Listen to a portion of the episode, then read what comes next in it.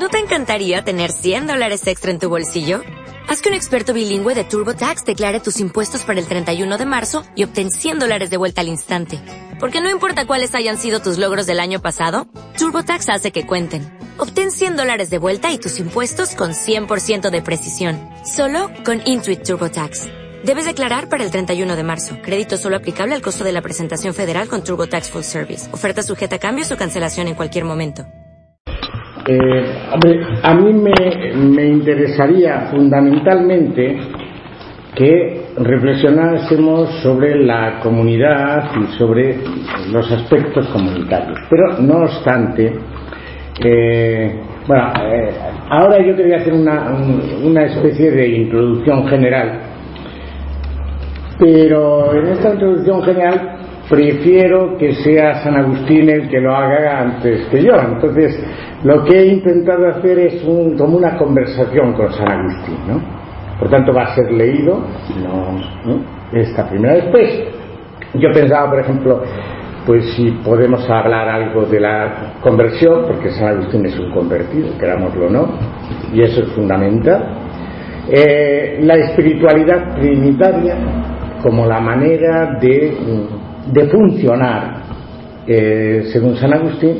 Y a partir de ahí pues hablamos del Padre, del Hijo, del Espíritu Santo, al hablar del Padre hablamos de la, de la voluntad de Dios, al hablar del Espíritu Santo de la comunidad como, como proyecto diríamos eh, englobante, después podemos hablar de la humildad, de la esperanza, bueno pues todo eso Después vosotros me podéis decir, pues mira, mejor esta charla o la otra, pero un poco sería ese el ritmo, si os parece. ¿Va bien? Bueno, y yo quería empezar, si no todos los días en cuanto sea posible, pues con un, pues una reflexión que hace eh, Gude, que es, que es nada más que leído, entonces con música de fondo y tal, pero entonces, más o menos nos puede ayudar a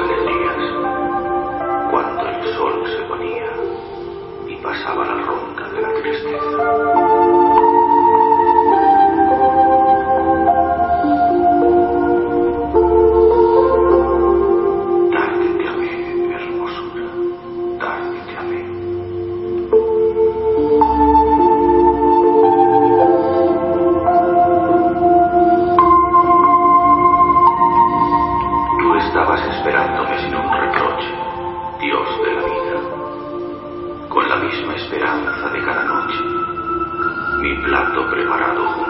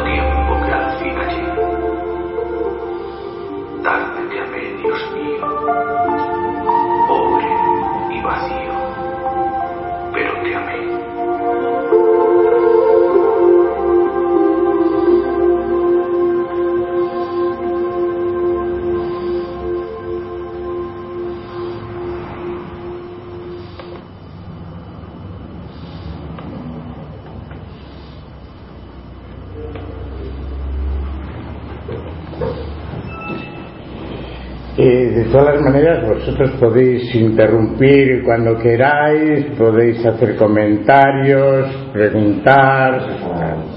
Yo creo que tampoco aquí se trata de que yo eh, haga nada eh, del otro mundo, ¿no?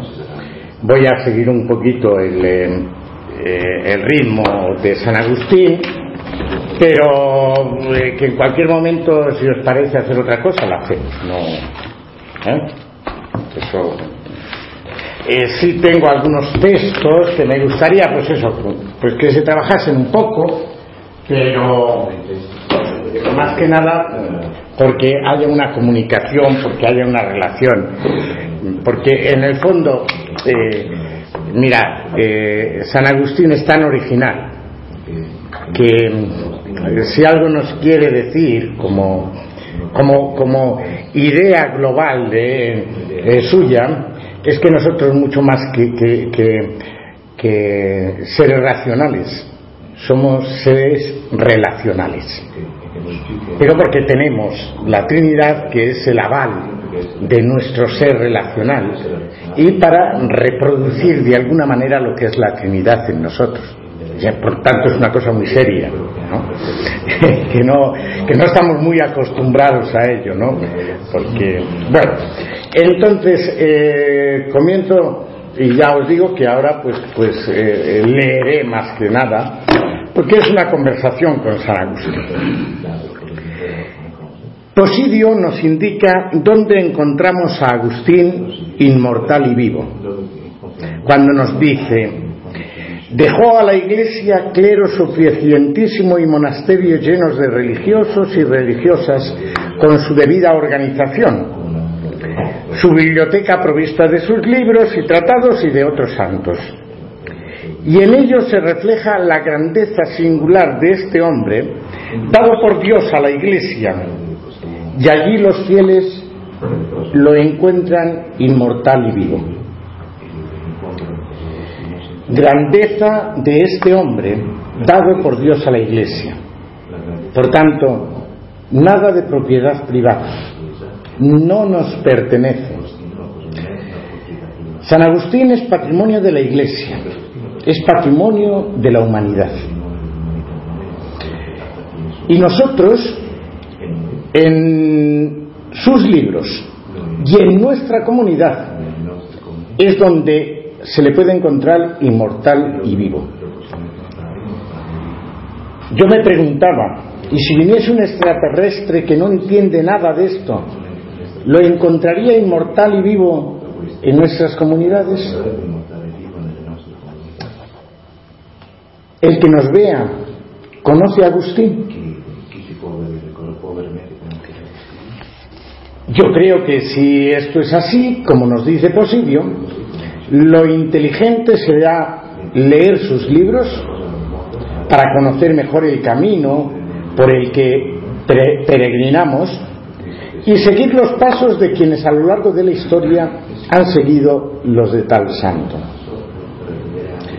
Con esta inquietud, queriendo que fuese Agustín el que nos hablase, me acerqué a él y le dije, estoy en un apuro, tengo que hablar de ti a un grupo de personas que quieren seguir tus pasos. ¿Qué me sugieres que les diga? Qué interesante, me dijo, y qué curioso. En lugar de vivir lo que yo viví, os entretenéis hablando de mí. Claro que será necesario que conozcáis algo de mi itinerario y de mi vida para seguir mis pasos. Me has dado una idea, le dije. ¿Por qué no nos recuerdes cuáles fueron tus inquietudes y cómo viviste? Dinos una palabra para vivir a tu estilo. Dinos algo de ti que ilumine nuestro vivir. ¿Cómo viviría, vivirías hoy en nuestras circunstancias? ¿Qué mantendrías de lo que dijiste y qué cambiarías? Me respondió sonriendo, ¿no te parecen muchas preguntas? Y algunas creo que sois vosotros las que tenéis que responderlas, conociéndome a mí y conociendo vuestro mundo. Pero, ¿por qué queréis oír hablar de mí? ¿Sois conscientes del peligro de vuestra curiosidad? Un día en confesiones invité a corregir la propia vida antes que escudriñar vidas ajenas. Me pregunté, ¿qué tengo pues yo que ver con los hombres para que oigan mis confesiones como si ellos fuesen a sanar todas mis enfermedades? Curioso linaje para averiguar vidas ajenas, decidioso para corregir la suya. ¿Por qué quieren oír de mí quién soy? Ellos que no quieren oír de ti quiénes son. Sí, Recuerdo la profunda admiración y el asombro absoluto que me causaba que los hombres curioseasen las cosas y la naturaleza y no se conociesen a sí mismos. Mucha admiración me causa esto y me llena de estupor. Viajan los hombres para admirar las alturas de los montes y las ingentes olas del mar y las anchurosas corrientes de los ríos y la inmensidad del océano y el giro de los astros y se olvidan de sí mismos. Confesiones 18, 15. ¿No os parece que con frecuencia vivimos la vida como turistas curiosos, sin profundizar y pasando por encima de las personas y de las cosas? Queremos conocer la naturaleza, pero queremos en igual medida conocernos a nosotros mismos. De todas las maneras, y yo diciendo, no quiero defraudaros. Aunque para conocerme ya tenéis confesiones, el libro de mi vida y el, escrito por mi amigo Posidio, en principio ya sabéis mi convicción. Lo dije en el libro que escribí sobre la Trinidad. ¿Qué es mi corazón sino un corazón humano? Corazón humano, le dije. ¿Qué quieres decir? Estás hablando de la necesidad de humanizarnos. Bueno, sí, no estaría mal. Pero con eso lo que quería decir es que cuando hablo de mí, desde lo profundo de mi ser, lo que hago sirve para todos. Es un lenguaje universal. Por eso no es de extrañar que tantos a lo largo de la historia se sintiesen reflejados en lo que yo digo, como Teresa de Jesús, Petrarca, Papini y tantos otros. Como si mi vida fuese vivida en muchos tiempos y lugares y por distintas personas. ¿Queréis también vosotros vivirla? Para hablaros de mí en este contexto, tendría que hacerlo en dos vertientes. Por una parte, cómo entiendo el ser humano en general y por otra, en qué he puesto yo el acento de mi vida. Está bien, te escuchamos. En cuanto al primer aspecto, ya dije en una ocasión explicando el Evangelio de Juan, en qué hemos de poner nuestra dignidad. Os lo recuerdo. No pongas en otra cosa tu gloria. Haces alarde de, de tus fuerzas. Las bestias son superiores a ti en esto. Alardeas de ligereza. Las moscas son más ligeras que tú. Presumes de hermosura. Es superior a la tuya la hermosura de las plumas de un pavo real. ¿De dónde procede tu superior excelencia? De la imagen de Dios. Ahora recuerdo que en una ocasión, queriendo explicar el sentido de la frase del Génesis, hagamos al hombre a nuestra imagen y semejanza, dijiste que el ser humano ha sido hecho imagen de la Trinidad. Sí, tengo muy vivas las palabras que escribí en ese comentario al Génesis que comenté y no pude terminar por las dificultades que encontré. Estas fueron. El sentido que debemos más bien elegir en estas palabras, hagamos al hombre a nuestra imagen y semejanza, es que no las entendamos como dichas en singular, sino en plural. Porque no fue hecho el hombre a imagen de solo el Padre, de solo el Hijo, de solo el Espíritu Santo, sino a imagen de esta Trinidad. ¡Qué abismo! ¡Qué grandeza! Soy imagen del Dios Trino. Si he entendido bien, el ser imagen de la Trinidad es también todo un compromiso. De ahí se desprende que hemos de reproducir de alguna manera la vida de la Trinidad. Pero ¿cómo hacerlo? ¿Nos podrías dar alguna pista, Agustín? ¿Que cómo hacerlo?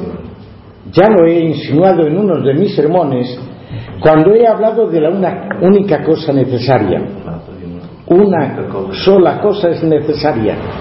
Aquella unidad celeste, la unidad por la que el Padre, el Hijo y el Espíritu Santo son una sola cosa. ¿Ves cómo se nos recomienda la unidad? Es cierto que nuestro Dios es una Trinidad. El Padre no es el Hijo y el Hijo no es el Padre y el Espíritu Santo no es ni el Padre ni el Hijo, sino el Espíritu de ambos. Y con todas estas tres personas no son tres dioses, ni tres omnipotentes, sino un solo Dios omnipotente. La misma Trinidad es un solo Dios porque una sola cosa es necesaria. Y a la consecución de esta única cosa solo nos lleva el tener los, muchos un solo corazón. Sermón 103.4. Ya entiendo, dije, la clave para vivir al estilo de la Trinidad, nosotros, está en, tener los muchos un solo corazón, en la concordia, en la unanimidad, en vivir la caridad y la unidad. Maravilloso. Pero mm, continúa, Agustín. Y después de una breve pausa, continúa. En otra ocasión, comentando la visita nocturna del amigo inoportuno, les decía a los fieles que me escuchaban, y os digo hoy a vosotros, que lo que hemos aprendido en la Trinidad hemos de vivirlo y enseñarlo a los otros.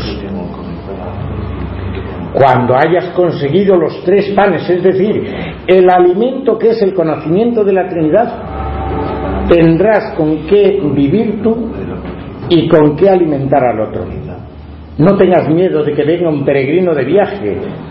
Al contrario, al de miembro de tu familia recibiéndole. No temas tampoco que se acaben las provisiones. Ese pan no se termina. Antes bien, terminará él con tu indigencia. Es pan y es pan y es pan. Dios Padre, Dios Hijo y Dios Espíritu Santo. Aprende esto tú y enséñalo. Vive tú de él y alimenta al otro. Dios, que es quien da, no puede darte cosa mejor que a sí mismo. Sermón 154. Por eso, con razón solo Él basta. Si somos avaros, amémosle a Él. Si deseamos riquezas, deseémosle a Él. Me parece una profunda lección la que nos estás dando, Agustín. ¿Quieres decirnos algo más para completar esta primera reflexión? Sí, claro, hay tantos matices, pero al menos me gustaría recordaros otro aspecto que puse de relieve con frecuencia. Por ejemplo, comentando el Salmo 4. Ahí podéis leer, impresa está en nosotros la luz de tu rostro, oh Señor. Esta luz es todo y el verdadero bien del hombre, que se contempla no con los ojos del cuerpo, sino de la mente. Dijo que está impresa en nosotros, como se haya grabada en el denario la imagen del rey. El hombre fue creado imagen y semejanza de Dios, la que al pecar echó a perder. Su bien es verdadero y eterno si se esculpe renaciendo. Así como se exige César el grabado de su imagen, del mismo modo Dios, de suerte que como el César, al César se le devuelve la moneda, así se le devuelva a Dios el alma iluminada y grabada con la luz de su rostro. Alegraste mi corazón. No debe ser buscada fuera la alegría por aquellos que siendo aún duros de corazón, aman la vanidad y buscan la mentira, sino dentro, donde ha sido grabada la luz del rostro de Dios. Porque Dios habita en el, en el hombre interior, como dice el apóstol.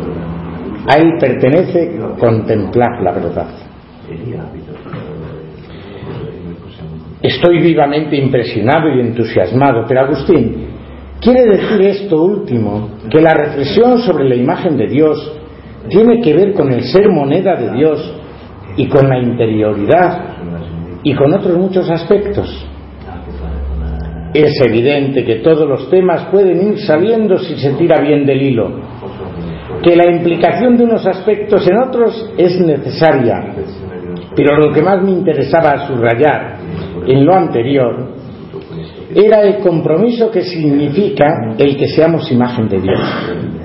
Ser imagen de Dios, ser moneda de Dios, lleva consigo devolverle a Dios lo suyo y a la vez reconocer que solo Dios puede acuñar de nuevo la moneda si está muy deteriorada.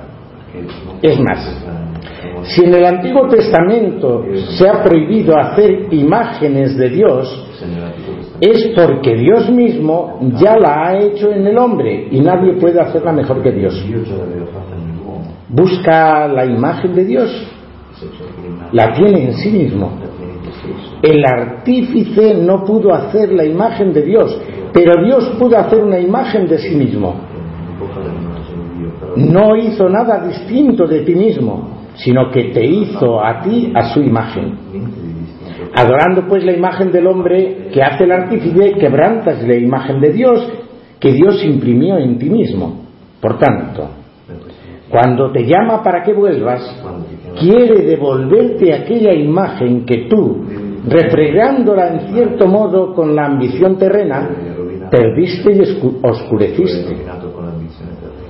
Como el César busca su imagen en su moneda, así Dios busca la suya en tu alma. Da al César, dice lo que es del César. ¿Qué te pide el César? Su imagen. ¿Qué te pide Dios? Su imagen. Pero la del César está en la moneda, la de Dios está en ti. Si alguna vez pierdes una moneda, lloras porque perdiste la imagen del César. Y no lloras cuando adoras un ídolo sabiendo que haces una injuria a la imagen de Dios que reside en ti. Sermón 113 a 7.8. Aunque hay muchas cosas que nos podrías clarificar, me parece que ya es hora de que nos digas algo del segundo aspecto sobre tu vida. Hablando más en concreto de mí mismo, quiero señalar, para que se pueda entender mi itinerario, que yo siempre he sido una persona inquieta. Ya lo dije al comienzo de confesiones, nos has hecho para ti y nuestro corazón está inquieto hasta que descanse en ti. Por no conformarme nunca, por seguir buscando, con frecuencia me equivoqué. Por ejemplo, cuando opté por los maniqueos. Pero tengo en mi descargo que era joven y que supieron venderme muy bien su producto. Es decir, que me lo pusieron muy fácil y yo no descubrí en un principio la trampa. A Honorato se lo expliqué cuando le conté mi experiencia.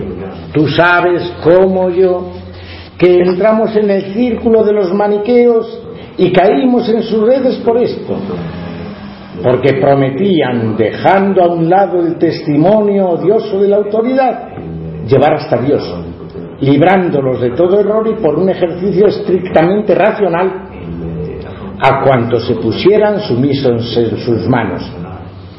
Cuando apenas contaba yo 19 años, dejé la religión que en mi alma de niño habían depositado mis padres y fui secuaz y diligente discípulo suyo porque en lugar del terror supersticioso y de una fe irracional que se me imponía en aquella, me ofrecían una fe libre, que siguiera a la discusión y esclarecimiento de la verdad. ¿A quién no iban a seducir esas promesas, sobre todo si se trata de un espíritu joven, ansioso de verdad, altanero y charlatán, a consecuencia de las disputas escolares con hombres doctos como lo era yo. Yo que cuando los encontré despreciaba aquellas cosas como cuentos de senecentes, mientras ardía en deseo de poseer la verdad auténtica y clara que ellos me prometían y de abrevar en ella mi sello. Pero había una razón que en última instancia me impedía la entrega completa a los maniqueos y me retenía entre los oyentes, sin fuerza para renunciar a las esperanzas y cosas de este mundo, a saber, veía que su elocuencia era más rica y más fina cuando se trataba de refutar los errores de los demás, que segura y firme en la exposición de las doctrinas propias. Hacían con nosotros lo que los astutos cazadores de pájaros, que ponen varetas enligadas al lado de las aguas para cazar a las avecillas sedientas, y para que la sed las haga venir a sus trampas, ciegan o cubren de alguna manera las aguas de las inmediaciones o se sirven incluso de artefactos que las asustan y ahuyentan de allí. Gracias a esta inquietud y a este buscar sin desalentarme y por supuesto, gracias a la gracia de Dios, llegué a ser un convertido y esto me ha marcado para siempre. Con relación a tu conversión, el otro día leía lo siguiente. En la liturgia agustiniana de las horas del día 24 de abril, página 58. Tarde te amé, hermosura tan antigua y tan nueva, tarde te amé. Confesiones 10, 27, 38. Con este grito de su corazón expresa San Agustín su pesar, su pesar por haber malgastado en cosas baldías tantos años de su vida la conversión fue para él el arribo al puerto tras un laborioso y largo navegar por el océano de la duda, de la incertidumbre y de la incoherencia. Con la conversión se encuentra a sí mismo y a la vez encuentra la, la, alegría de vivir. Experimenta el amor en el abrazo misericordioso del Padre y ve a la Iglesia como madre de salvación y modelo de vida. ¿Qué te parece estas apreciaciones? ¿Puedes decirnos algo de tu conversión? Sí. Comenzando por el principio, lo primero que yo he experimentado en la conversión es que antes no amaba a Dios y ahora sí, o al menos podía amarle. Eso es lo que he querido expresar con el texto que has leído de confesiones. Pero ahí digo mucho más.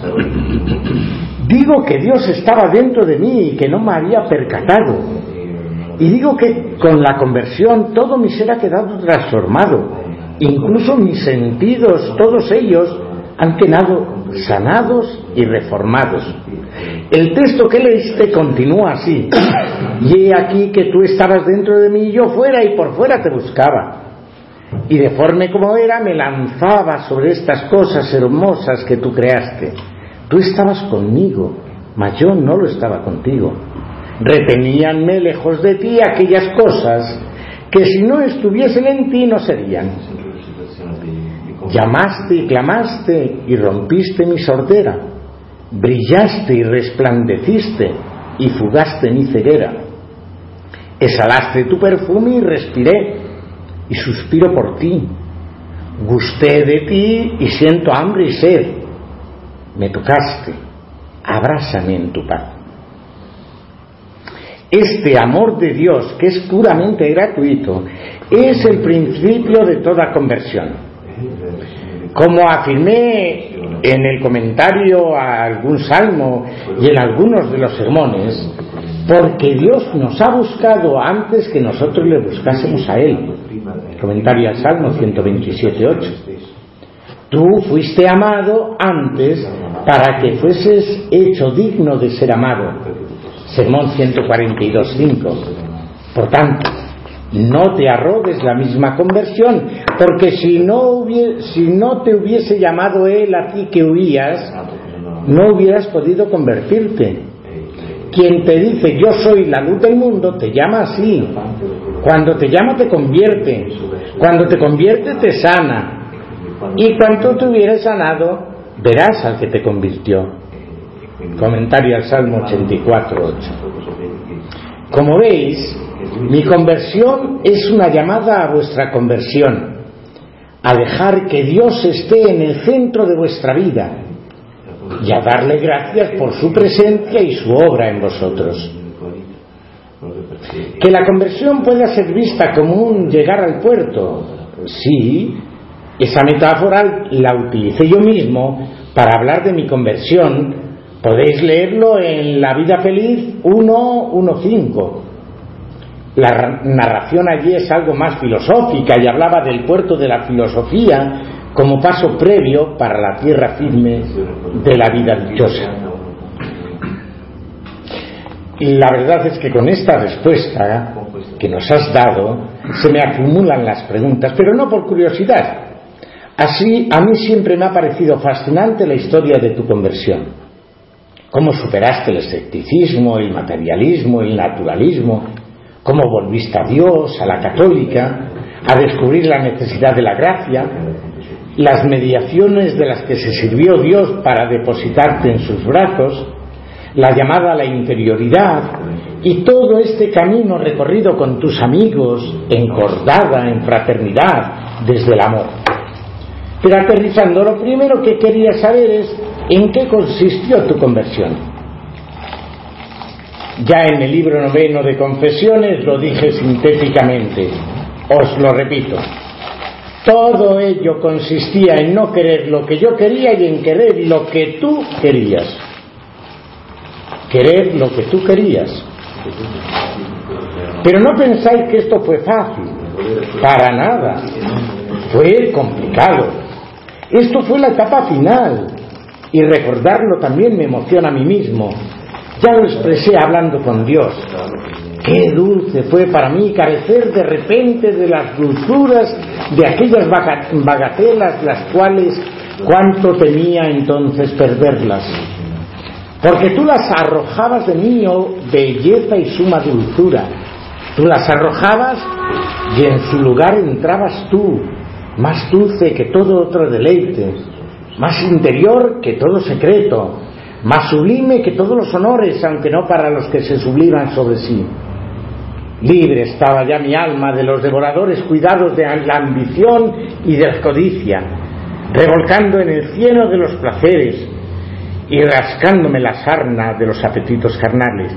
Y hablaba mucho ante ti, oh Dios y Señor mío, claridad mía, riqueza mía, salud mía.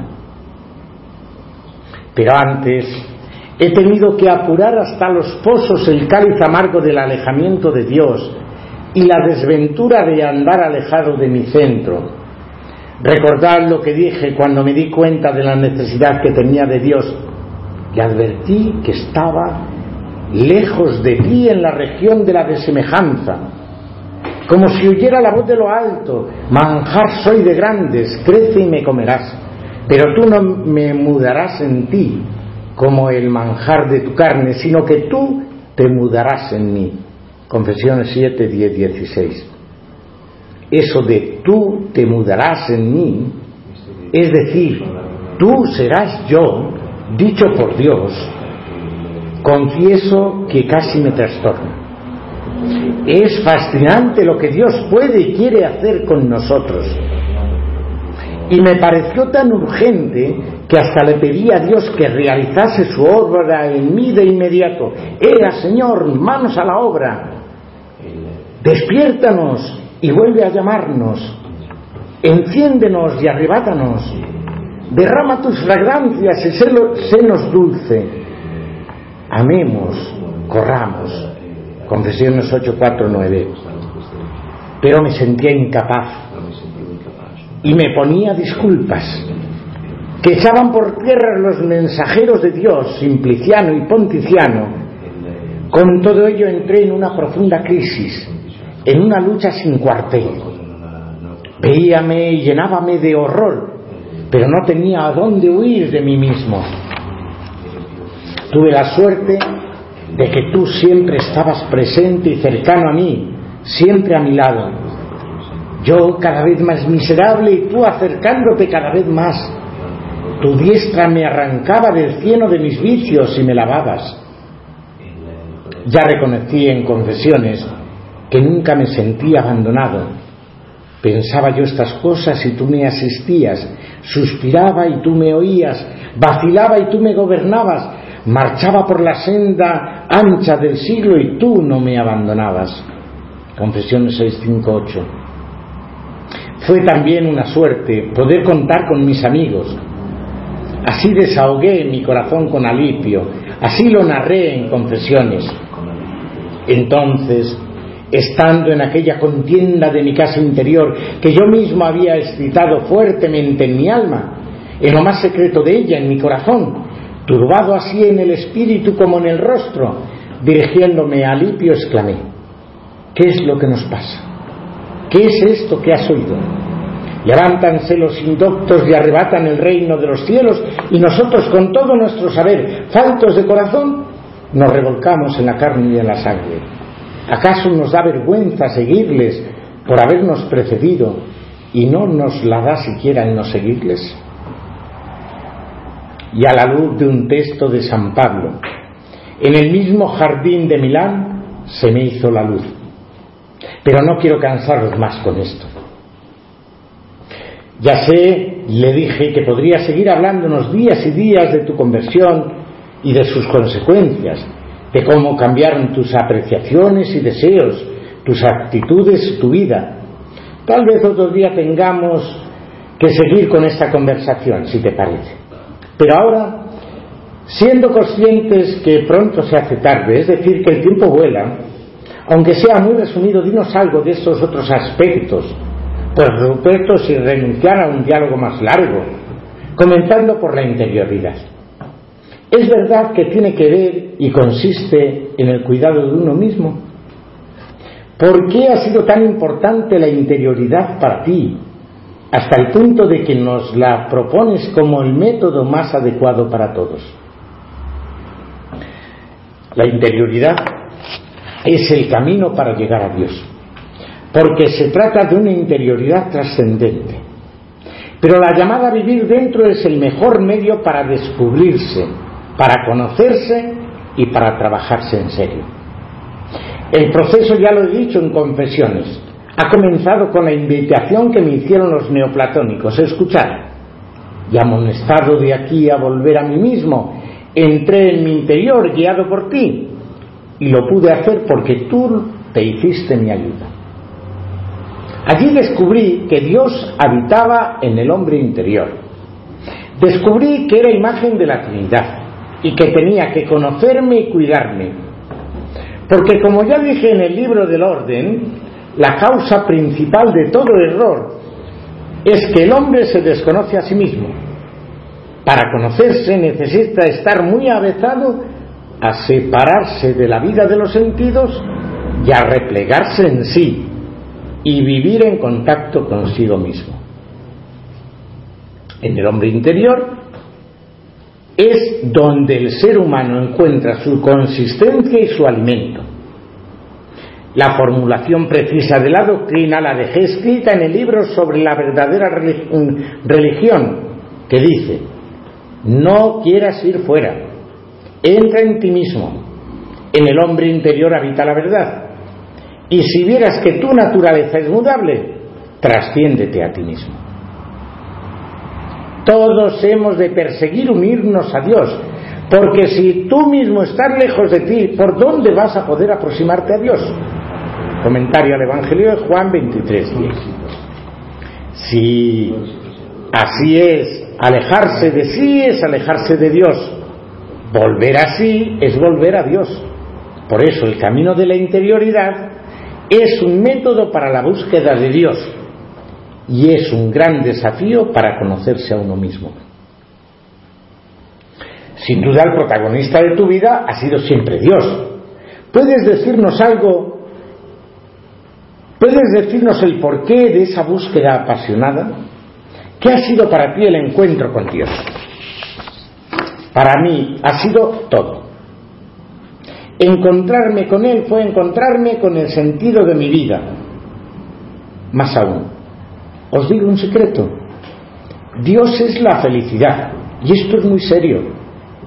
Es todo. Cuando me di cuenta de esto, se resolvieron todas mis preocupaciones. Así lo expresé. Buscar a Dios es ansia o amor de la felicidad. Y su posesión la felicidad misma. Con el amor se le sigue y se le posee, no identificándose con él, sino uniéndose a él con un modo de contacto admirable e inteligible, totalmente iluminado el ser y preso con los dulces lazos de la verdad y de la santidad. El camino de la felicidad es el primer y principal precepto del Señor. ¿Quién pues se atreverá a poner en duda, establecido y firmemente creído esto, que solo Dios es nuestro sumo bien y que su posesión debe preferirse a todo y que toda prisa es poca para conseguirlo? Además, si no hay nada que nos pueda separar de su amor, ¿qué habrá ni mejor ni más seguro que este bien? Costumbres de la Iglesia 1, 11, 18, 19. Siendo esto así, se comprende que solo Dios es suficiente, que solo Él basta, porque Él es nuestra felicidad y nuestra dicha. Lo importante, por tanto, será reelegirle para unirnos a Él. Él es fuente de nuestra felicidad y es meta de nuestro apetito. Eligiéndole a Él, o mejor, reeligiéndole, pues le habíamos perdido por negligencia, reeligiéndole a Él de donde procede el nombre de religión, tendemos a Él por amor para descansar cuando lleguemos y de este modo somos felices, porque en aquella meta alcanzamos la perfección. Nuestro bien nosotros que unirnos a Él. Para que el hombre supiese amarse, se le puso delante la meta donde tenía que dirigir todo lo que hacía para ser feliz. Y esta meta es unirse a Dios. Ahora bien, cuando se manda a uno que sabe amarse a sí mismo que ame al prójimo como a sí mismo. ¿Qué otra cosa se le manda sino que le recomiende cuando puede que ame a Dios? Este es el culto a Dios, esta la verdadera religión, esta la piedad recta, esta la servidumbre de vida solo a Dios. La ciudad de Dios 10, 3, 2. Leedlo despacio, meditadlo y vividlo buscar a Dios, elegirle, ponerle en el primer lugar, unirse a Él por el amor, llamar al prójimo. Todo un programa de vida. ¿Nos dices algo más sobre Dios? Sí. Todo lo dicho no es devocional, sino necesario. No es que se pueda hacer o no, hacer. Necesariamente tenemos que introducirnos en este dinamismo, porque Dios es el bien propio del hombre. En el comentario al Salmo 102 lo dije con claridad. Oh alma, busca tu bien. Para cada ser existe un bien distinto. Todas las criaturas tienen su propio bien, el de su integridad y el de la perfección de su naturaleza. Lo que interesa es saber qué le es necesario a cada ser imperfecto para perfeccionarse. Busca pues tu bien. Nadie es bueno sino Dios. El sumo bien es tu bien.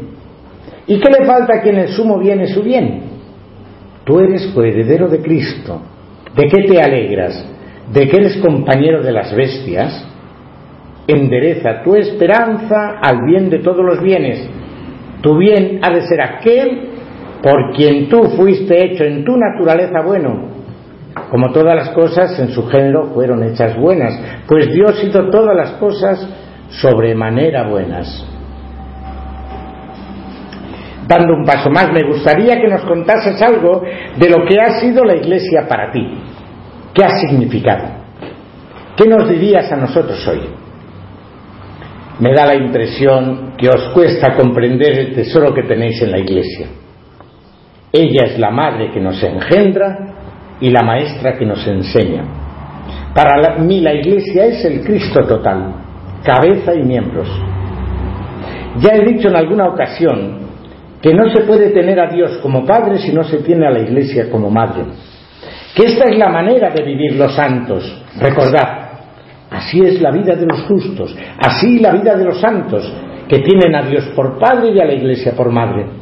A quienes no ofenden ni a tal Padre ni a tal Madre, sino que viven en el amor de uno y otro, corren hacia la herencia eterna sin ofender a ninguno de los dos, a estos se les otorga la herencia. Sermón 22.9. Ella es nuestra madre, puesto que nos engendra a la vida eterna. Esto siempre me ha llenado de júbilo. Esperar en Él, asamblea del nuevo pueblo, pueblo que estás a punto de nacer, pueblo que hizo el Señor, esmérate para ser alumbrado con salud y evitar un aborto propio de fieras, Pon tus ojos en el seno de la Madre Iglesia. Advierte su esfuerzo envuelto en gemidos para traerte a la vida, para alumbrarte con la luz de la fe. No agitéis por impaciencia las entrañas maternas, estrechando así las puertas del parto. Pueblo que estás siendo creado, alaba a tu Dios, alaba, alaba a tu Dios, pueblo que te abres a la vida, alábale porque te amamanta, alábale porque te alimenta, puesto que te nutre, crece en sabiduría y edad. Sermón 216, 7. Pero la Iglesia es también maestra que nos enseña la verdad y la espiritualidad de Dios. Ya dije en confesiones, de ahí huí siempre, de concebir a Dios como cuerpo humano, y me alegraba de hallarlo así en la fe de nuestra Madre Espiritual, tu católica. Confesiones 7, 7, 11. Yo he experimentado que la Iglesia es el nido de los humildes siervos. Leedlo en el, libro cuarto de Confesiones. ¿Acaso era gran daño para tus pequeñuelos el que fuesen de ingenuo mucho más tardo, si no se les apartaba lejos de ti, para que seguros en el nido de tu iglesia echasen plumas y les creciesen las alas de la caridad con el seno, con el sano alimento de la fe? Confesiones 4, 16, 31. Pero seguro que lo que mejor expresa lo que es la Iglesia para mí es lo que dejé escrito en el trabajo de los monjes, escucharlo y aprenderlo y llevarlo a la práctica. Esclavo soy de la Iglesia, más de los miembros más débiles, sin preocuparme por saber qué clase de miembro soy yo mismo. Trabajo de los monjes 2937. Y todo esto que nos has transmitido lo has intentado vivir en compañía, con tus amigos, en comunidad, comunicando los, los avances y los dones, con esa pasión de ser amigos y de buscarlos, como ya nos dijiste en uno de tus primeros escritos, en toda condición, lugar, tiempo, o tengan amigos o búsquenlos, de orden 2825, como diciéndonos que la clave para entender tu vida y tus enseñanzas es el vivir juntos, el ser comunidad, es la fraternidad. ¿Quieres decirnos algo en este sentido? Siempre me ha parecido que son que sin el amigo nada es bueno ni agradable en la vida. Así lo expresé en una de las cartas que escribí, la carta 130. Si la pobreza nos oprime, si el duelo nos acongoja, si el sufrimiento corporal nos atormenta, siempre hay almas caritativas que saben ejercer el arte de estar contentos con los que ríen y que saben llorar con los que lloran. Almas que saben pronunciar palabras reconfortantes y mantener una conversación bienhechora. De esta manera se endulzan los pesares, se aligeran las cargas, se vencen los desengaños. Pero en realidad es Dios el que lleva a cabo todo esto por y en los hombres. Es Él a través de su Espíritu el que hace bueno buenos a los hombres. Por otra parte, cuando nadamos en la abundancia, o el duelo está lejos de nosotros, o gozamos de buena salud corporal, o vivimos en una patria libre, pero nos vemos obligados a convivir entre gente entre las que no hay ni uno solo, del que no dudemos, o temamos las artimañas, el engaño, el rencor, la discordia o la falsedad. ¿Acaso no se convierten entonces todos estos bienes en duros y amargos y pierden toda su alegría y encanto? De esta forma, sin un hombre que sea nuestro amigo, no hay nada en el mundo que nos parezca amable. Qué importante es la amistad. Recuerdo haber leído en Confesiones que esta inquietud de vivir con tus amigos fue una idea temprana. ¿Cómo fue aquello? Fue algo antes de mi conversión. Estaba tan entusiasmado que había proyectado una vida en comunidad, aunque después por causa mayor no se pudo realizar. Pero el alma del proyecto de una comunidad de estudiosos era yo. Mis amigos secundaban mis ideas, también con entusiasmo, pero el proyecto era el siguiente. Muchos amigos hablando y detestando las turbulencias molestias de la vida humana, habíamos pensado y casi resuelto apartarnos de la gente y vivir en un ocio tranquilo. Este ocio lo habíamos trazado de tal suerte que todo lo que tuviésemos o pudiésemos tener lo pondríamos en común y formaríamos con ello una hacienda familiar, de tal modo que en virtud de la amistad no hubiera cosa de este ni de aquel, sino que de lo de todos se haría una cosa, y el conjunto sería de cada uno y todas las cosas de todos. Seríamos como unos diez hombres los que habíamos de formar tal sociedad, algunos de ellos muy ricos, muy ricos como Romaniano, nuestro común munícipe, a quien algunos cuidados graves de sus negocios le habían traído al condado, muy amigo mío desde niño, y uno de los que más instaban en este asunto, teniendo su parecer mucha autoridad por ser su capital mucho mayor que el de los demás. Y habíamos convenido en que todos los años se nombrarían dos que como magistrados nos procurasen todo lo necesario, estando los demás quietos. Pues, pero cuando se empezó a discutir si vendrían en ello o no las mujeres que algunos tenían ya y otros las queríamos tener, todo aquel proyecto tan bien formado se desvaneció entre las manos, se hizo pedazos y fue desechado. Pero la inquietud quedó y comenzó a fraguarse posteriormente en Casiciaco con un grupo de amigos donde hice un ensayo general. Allí respondiendo a la, razón que me preguntó ¿por qué quieres que vivan y permanezcan contigo tus amigos a quienes amas? Le dije, para buscar en amistosa concordia el conocimiento de Dios y del alma. De este modo, los primeros en llegar a la verdad pueden comunicarla sin trabajo a los otros. Soliloquios 1, 12, 20. Y este proyecto se realizó de forma más plena en Tagaste primero y después en Hipona, en el monasterio.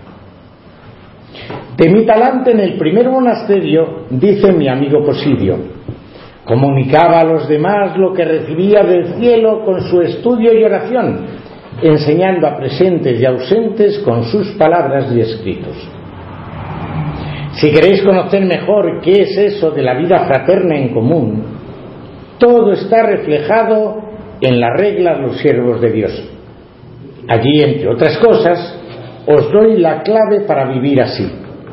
Vivid, pues, todos unánimes y concordes y honrad los unos en los otros a Dios, de quien sois templos vivos.